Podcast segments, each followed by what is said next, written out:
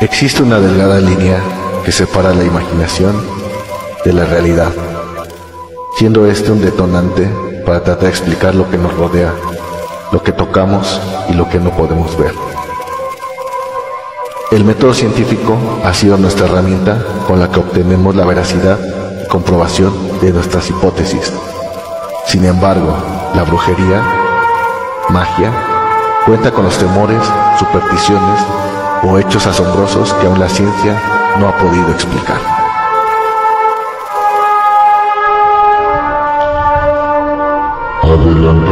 Su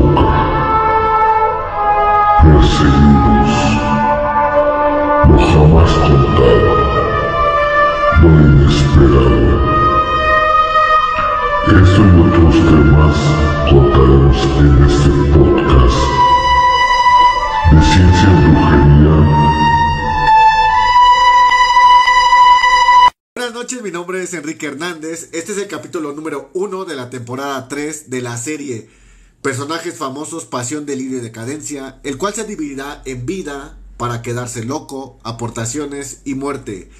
Hoy es 19 de octubre del año 2023. Y vamos a hablar de Nicolás Copérnico. Nacido en el seno de una rica familia de comerciantes, Nicolás Copérnico quedó huérfano a los 10 años y se hizo cargo de él su tío materno, canónigo de la, de la Catedral de Frauenburg y luego obispo de Guarmia. En 1491, Copérnico ingresó en la Universidad Cracovia, de Cracovia y siguiendo las indicaciones de su tío tutor.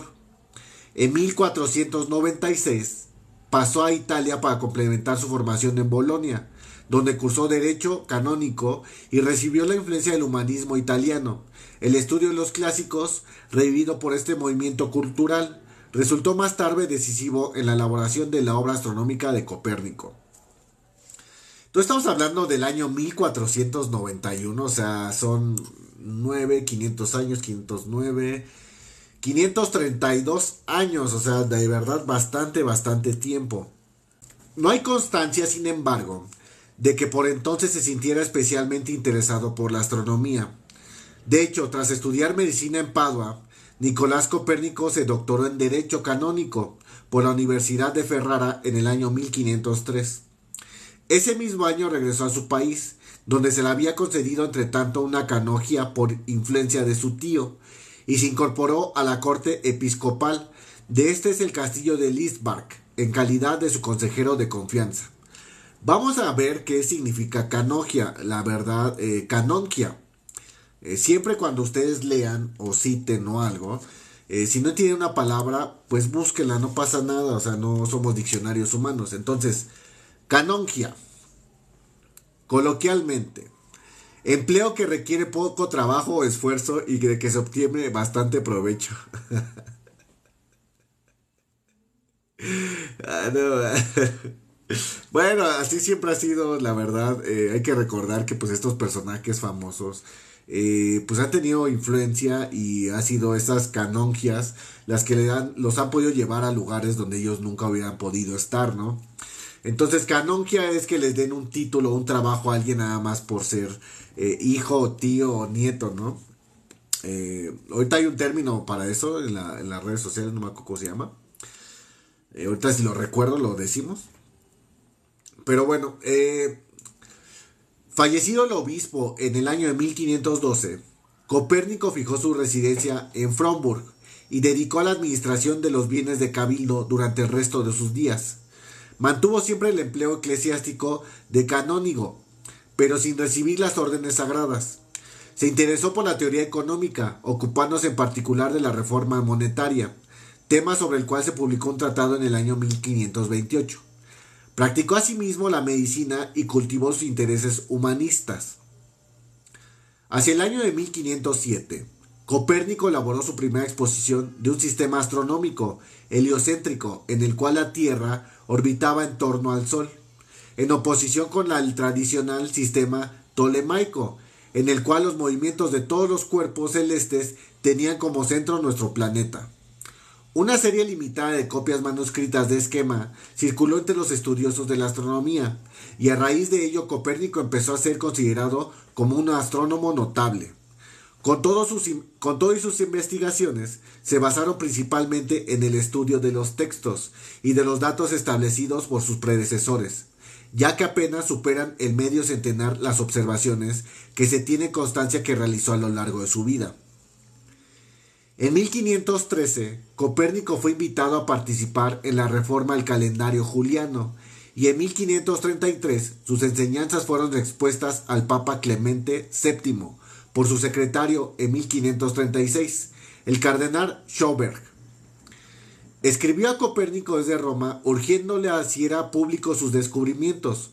Por entonces Copérnico había ya completado la redacción de su gran obra sobre las revoluciones de las orbes celestes, un tratado astronómico que defendía la hipótesis heliocéntrica.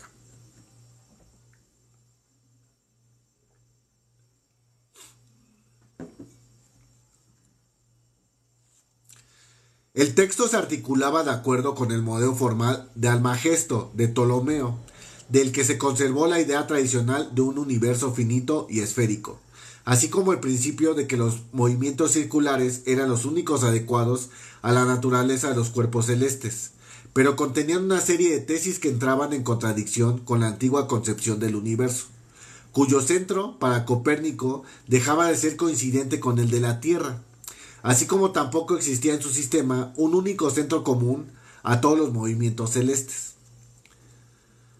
Consciente de la novedad de sus ideas y temeroso de las críticas que podían suscitar al hacerse públicas, Copérnico no llegó a dar la obra a la imprenta. Su publicación se produjo gracias a la intervención de un astrónomo protestante, George, eh, no, sí, George Joachim von Lauchen, conocido como Reticus, quien visitó a Copérnico de 1539 a 1541 y lo convenció de la necesidad de imprimir el tratado, de lo cual se ocupó él mismo. La obra apareció pocas semanas antes del fallecimiento de su autor. Iba precedida de un prefacio anónimo, obra del autor de Andrés Osiander, en el, en el que el sistema copernicano se presenta como una hipótesis, a título de medida precautoria, y en contra de lo que fue el convencimiento de Copérnico. Entonces, pues bueno, hay que pensar que en estas cuestiones de los tratados y las hipótesis eh, científicas, pues siempre ha existido el miedo a ser criticado. Y más que nada porque pues pueden perder, las personas pueden perder, los científicos pueden perder pues su estatus o pueden perder su credibilidad o pueden perder diferentes tipos de cuestiones por el simple hecho pues de expresar su idea eh, esto no es nuevo, la verdad es que lo vamos a ver, eh, eh, bueno, lo hemos visto en el transcurso de la historia y de los podcasts que hemos leído, que el simple hecho de pensar diferente de verdad te atrae, te atrae muchas cosas muy negativas en tu vida. Tal vez no llegues a ser famoso en vida, pero tal vez post-mortem sí. Pocos han sido los que han podido disfrutar de sus adelantos científicos y de su estatus eh, quo en, esa, eh, en su vida, ¿no? Han sido muy pocos. Eh, la verdad, la mayoría de estos científicos que han podido disfrutar de su dinero y de su fama ha sido porque en primera o ya eran adinerados y tenían una buena familia o una buena posición económica o simplemente eh, la suerte les sonrió y se deshicieron de las cosas negativas en su vida, como en el caso de Einstein. Ok, quédate loco número uno. Copérnico se quedó huérfano a los 10 años, por lo que un tío materno, que era obispo, catedrático, se encargó de su educación y de su cuidado.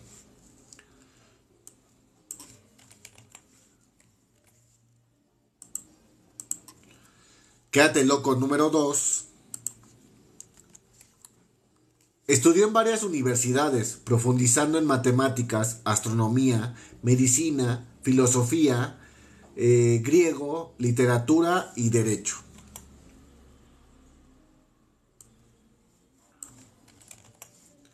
Quédate loco número 3. Pasó prácticamente toda su vida entre Italia y Polonia, donde ejerció como médico administrativo, además de desarrollar su carrera astronómica.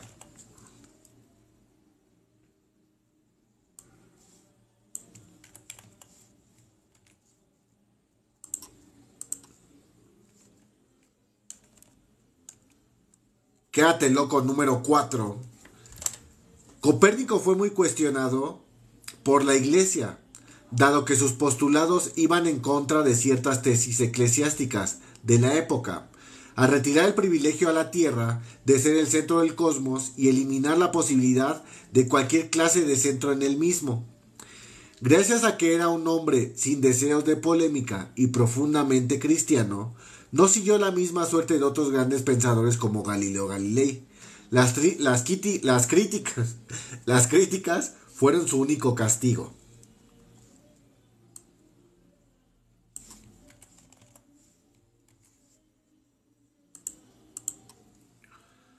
Quédate loco número 5. Falleció en Polonia a los 70 años, sin dejar herederos, una edad muy avanzada para su época, dejándonos su obra maestra, De Revolutionibus Orbium Colestium, sobre la revolución de las esferas celestes un libro escrito durante 25 años en el que deja constancia de su visión heliocéntrica del universo, así como otros temas relacionados con el Sol y la Luna.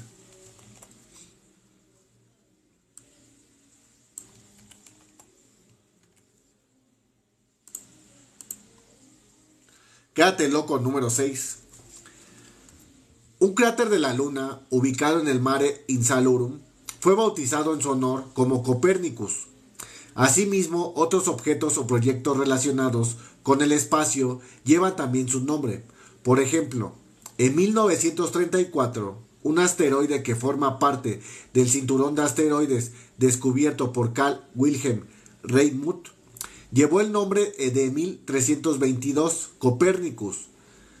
La ESA cuenta con un programa espacial llamado Copernicus Programe y un observatorio del estado de Nueva York en Estados Unidos fue bautizado como Copernic Observatory and Science Center en su honor.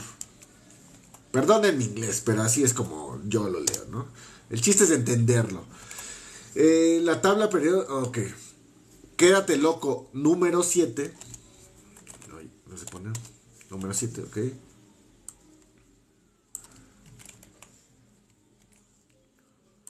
Que estamos editando, estamos leyendo y estamos editando una vez el texto.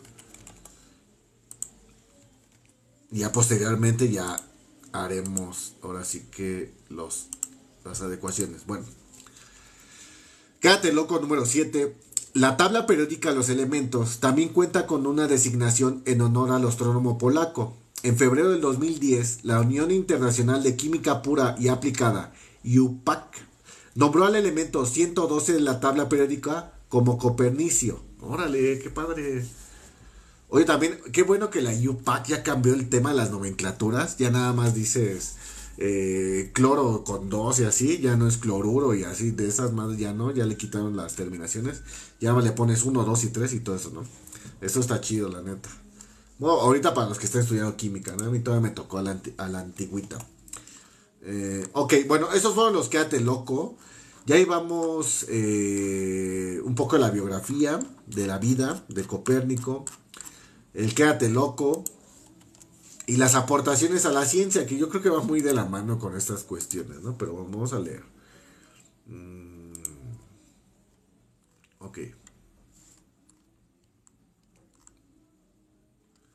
Las aportaciones que Copérnico hace a la ciencia son las siguientes. Vamos a nombrar 10. Por aquí vemos aquí 10 que nos nombran. Vamos a ver cuáles se van a quedar.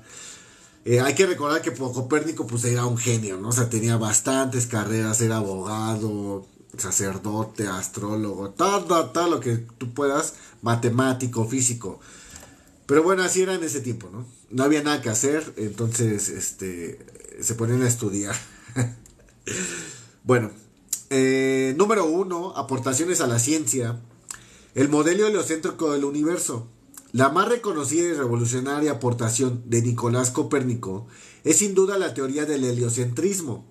Hasta ese momento se sabía que el modelo de Ptolomeo, que proponía que la Tierra era el centro del universo, el geocentrismo. Copérnico propuso un modelo de un universo esférico, en el que tanto la Tierra como los planetas y estrellas giraban alrededor del Sol. Esta aportación de Copérnico a la ciencia es tal vez la más revolucionaria en la historia de la humanidad, pues implicó un cambio de paradigma para las ciencias. Y es que a partir de este momento, la ciencia comenzó a basarse en observaciones y mediciones matemáticas, y no en creencias y sencillas afirmaciones teóricas. O sea, dejaron de ser pendejos. bueno, dejaron de, creer en, sus cuestiones ahí eh, del tema religioso y todas esas cuestiones. Eh, se basaron ya más a la ciencia, ¿no? Los hechos. Así que chicos, por favor, siempre observen los hechos, o sea, palabras, bla, bla, bla, bla, no, hechos. Los hechos son los verdaderos. En cualquier cosa de tu vida, si no hay hechos, no, no hay nada. Aportación número 2 a la ciencia, dominio de lenguas antiguas. El auge que tuvo en el Renacimiento el aprendizaje del griego le llegó a Copérnico de manera temprana y en Bolonia comenzó a aprenderlo en 1492. Tradujo al latín las cartas del filósofo bizantino del siglo VII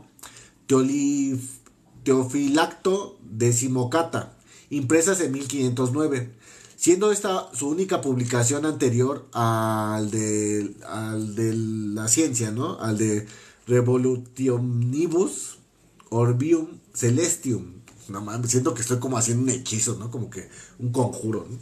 Es importante señalar que la adquisición de Copérnico de un buen nivel de lectura fue crítico para sus estudios en astronomía, ya que la mayor parte de las obras de los astrónomos griegos, incluyendo a Ptolomeo, todavía no habían sido traducidas al latín, el idioma en que estaba escrito.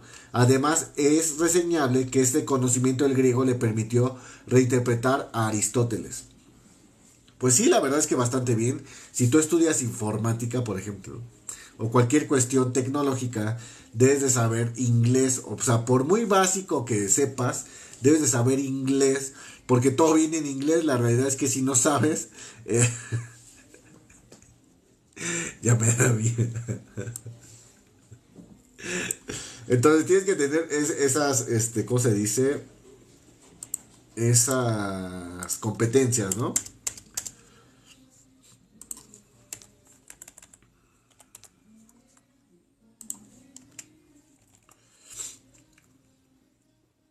Aportación número 3 a la ciencia. Cambio en la teoría de la gravedad.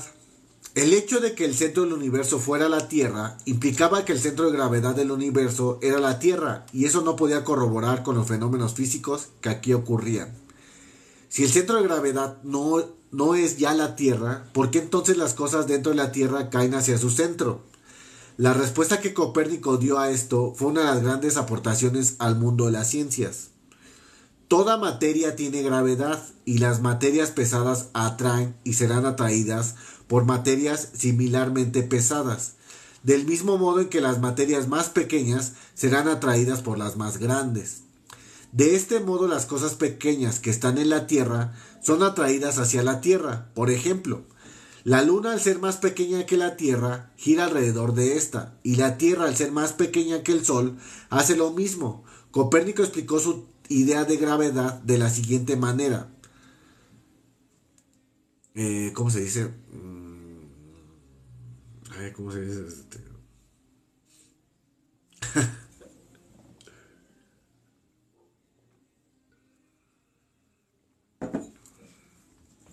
bueno, Nicolás Copérnico decía así. Todos los cuerpos celestes son centros de atracción de la materia. Órale. Está, chida. La verdad es que miren, por ejemplo, en el tema de la gravedad, eh, casi siempre pensamos que es eh, Newton, ¿no? Que es Newton el que la inventó, ¿no? O sea, de hecho yo creo que a la neta, o sea, ahorita, ahorita, ahorita, eh, aprendí que Nicolás Copérnico ya había dado el tema de la gravedad, o sea, nada más Newton como que la fue puliendo, ¿no? Eh, es por eso que es bonito, la verdad, leer historia, historia de la humanidad, para darte cuenta de realmente de dónde viene el conocimiento y cuántas personas hubo atrás de cualquier cosa, o sea, en el planeta, en el mundo, en las cosas físicas, emocionales y todo. ¿Cuántas personas hubieron atrás? Me recuerda a alguien. No, no, no, ya, ya, ya estoy debrayando. Pero bueno, eh, eh, eh, tres.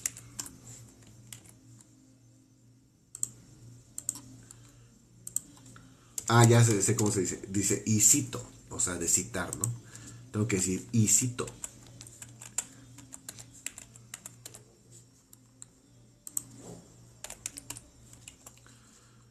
Bueno, aportación número 4 a la ciencia. Copérnico ayudó en la revolución del calendario juliano, que era el calendario oficial desde el siglo IV. El Papa León X le pidió al astrónomo participar en la reforma que se llevó a cabo en 1513 y 1516. Nicolás Copérnico se basó en su modelo Nicolás Copérnico se basó en su modelo heliocéntrico del universo para poder resolver los problemas que presentan el anterior calendario, pero no fue hasta el año 1582 cuando todos los cambios entraron en vigor en el calendario gregoriano.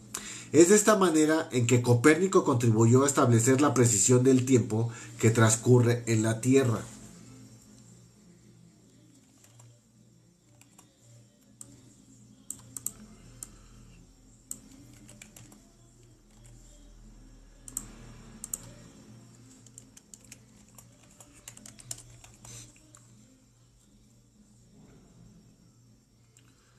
Aportación número 5 a la ciencia. Teoría de los tres movimientos. Su modelo del universo implicaba que la Tierra posee tres movimientos, rotación, traslación y un movimiento de oscilación cónico de su propio eje. El primero tiene la duración de un día, el segundo de un año y el tercero ocurre también en un año de manera progresiva. Este último movimiento es el que a ojos modernos puede parecer extraño, pero fue la forma en que Copérnico explica la variación de temperatura en las distintas estaciones del año. ¡Ah, qué mamón!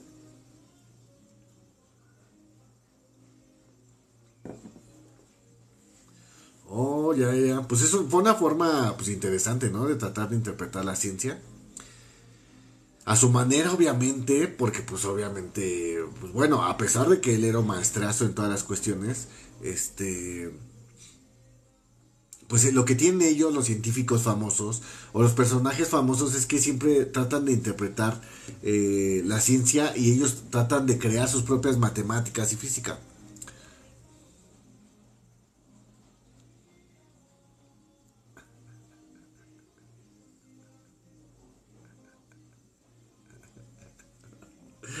che gordo. Mm.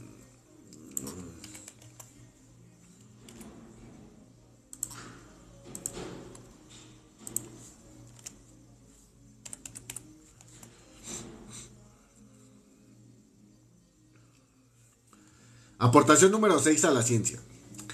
El movimiento de traslación ocasiona que el orden en que están dispuestas las esferas celestes sea el siguiente. La esfera suprema e inmóvil es el Sol, la cual contiene todas las cosas situadas en el universo. En la órbita más lejana está Saturno, después viene Júpiter y más cerca está Marte. En la figura órbita se mueve la Tierra después de Venus y finalmente Mercurio. La Luna gira en torno del centro de la Tierra y se mueve con la Tierra a modo de epiciclo. De epiciclo. Aportación número 7 a la ciencia. Este orden indica que un planeta supera a otro en la velocidad de traslación, de acuerdo con el tamaño de los círculos.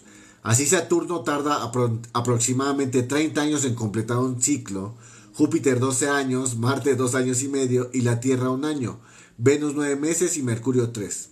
De esta manera, Copérnico explica el movimiento retrógrado de otras esferas celestes cuyo tiempo de traslación es mayor al de la Tierra, ya que por diferencia de velocidades, la, la Tierra supera varias veces a los demás planetas, pero el observador percibe de estos una trayectoria en sentido contrario.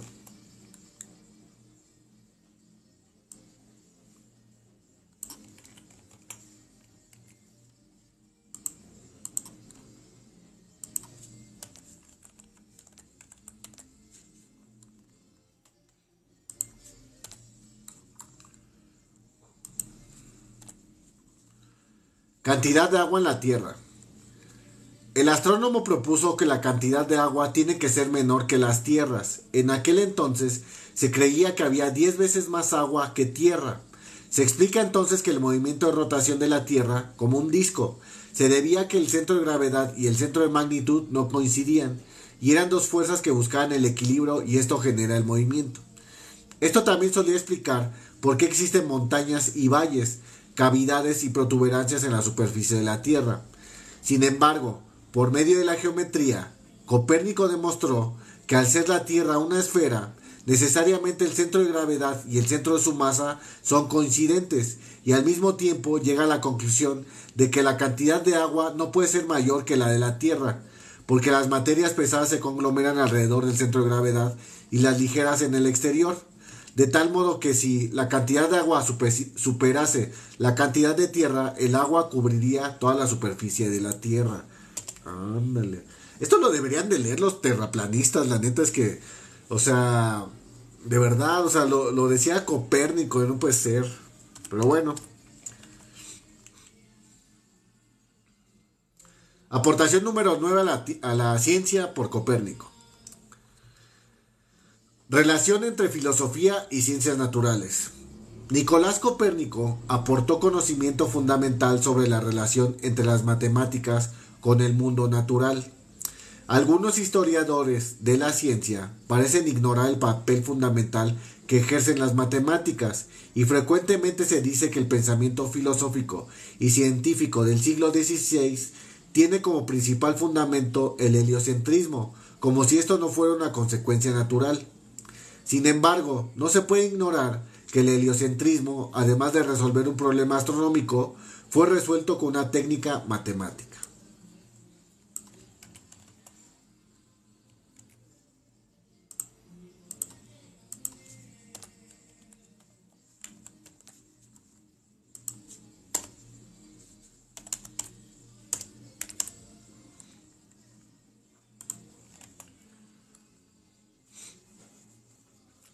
Número 10. Teoría del aumento de precios.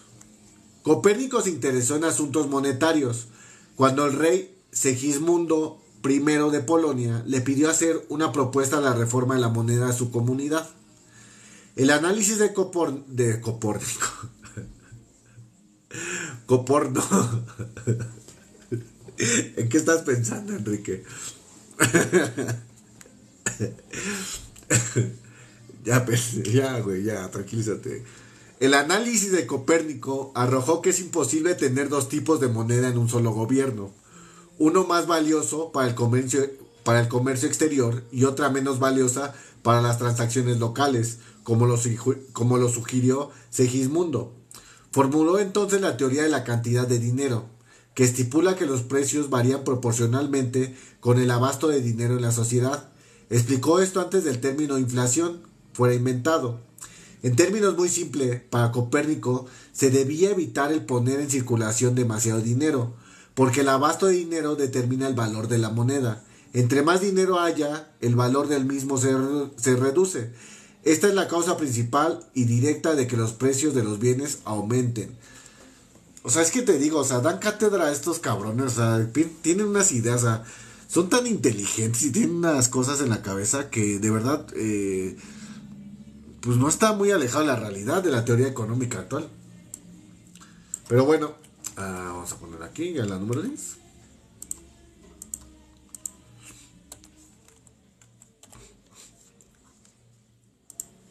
La verdad es que no pensé que, hubiera, que fuera a salir tanto contenido de Copérnico. Eh, no es muy nombrado en la ciencia. Bueno, o sea, sí se nombra, pero no se habla tanto de él. La verdad es que está padre, ¿eh? está padre el tema de Copérnico. Me estoy quedando loco. Me estoy quedando loco, loco, loco. Decía por ahí, por ejemplo, hay un tema ahí en la Biblia que dice, está en Eclesiastes, que dice que más vale el día de la muerte que el día de la vida, ¿no? Porque la muerte realmente ves quién estaba contigo, ¿no? Eh, pero también lo que vemos mucho en el tema de los personajes famosos es que casi no se habla de su muerte, o sea, como que ya se muere y ya así, ah, ya se murió. O sea, como que no se, no se profundiza por qué, cuáles fueron las circunstancias, eh, su estado de ánimo, qué fue el último que dijo, o sea, eh, como que no se meten mucho en ese tema. No sé si sea por un tema, obviamente, de respeto o por otra cosa, ¿no? Entonces estamos tratando de, de, de buscar algo de, de su muerte. Muerte. Hacia finales de 1542, Copérnico sufrió apoplejía y parálisis. Falleció el día 24 de mayo de 1543 en Fromborg, Polonia. Y leeremos una de sus frases famosas que él escribió. Y cito, Cada luz tiene su sombra y cada sombra tiene una mañana siguiente. Ah, no mames, qué bonito. Está bien buena esa frase, ¿eh? Voy a subir un TikTok con esa frase. Me enamoré. Fue enterrado en la catedral donde los arqueólogos durante más de dos siglos buscaron en vano su tumba, hasta que en el año del 2005 un equipo la descubrió bajo el piso de la catedral. Un análisis de ADN en 2008 de un diente y un fragmento óseo de los descubiertos en el templo confirmó que eran sus restos. Entonces, eh, pues bueno, esta fue la, vida de Nicolás Copérnico. Eh, gracias por seguirnos en, en, esta transmisión. Les digo esto. Pues bueno, hemos llegado al fin de este podcast. Esperamos que haya sido de su agrado. Nos despedimos. Les enviamos un fuerte abrazo, un saludo y muerte a Sócrates.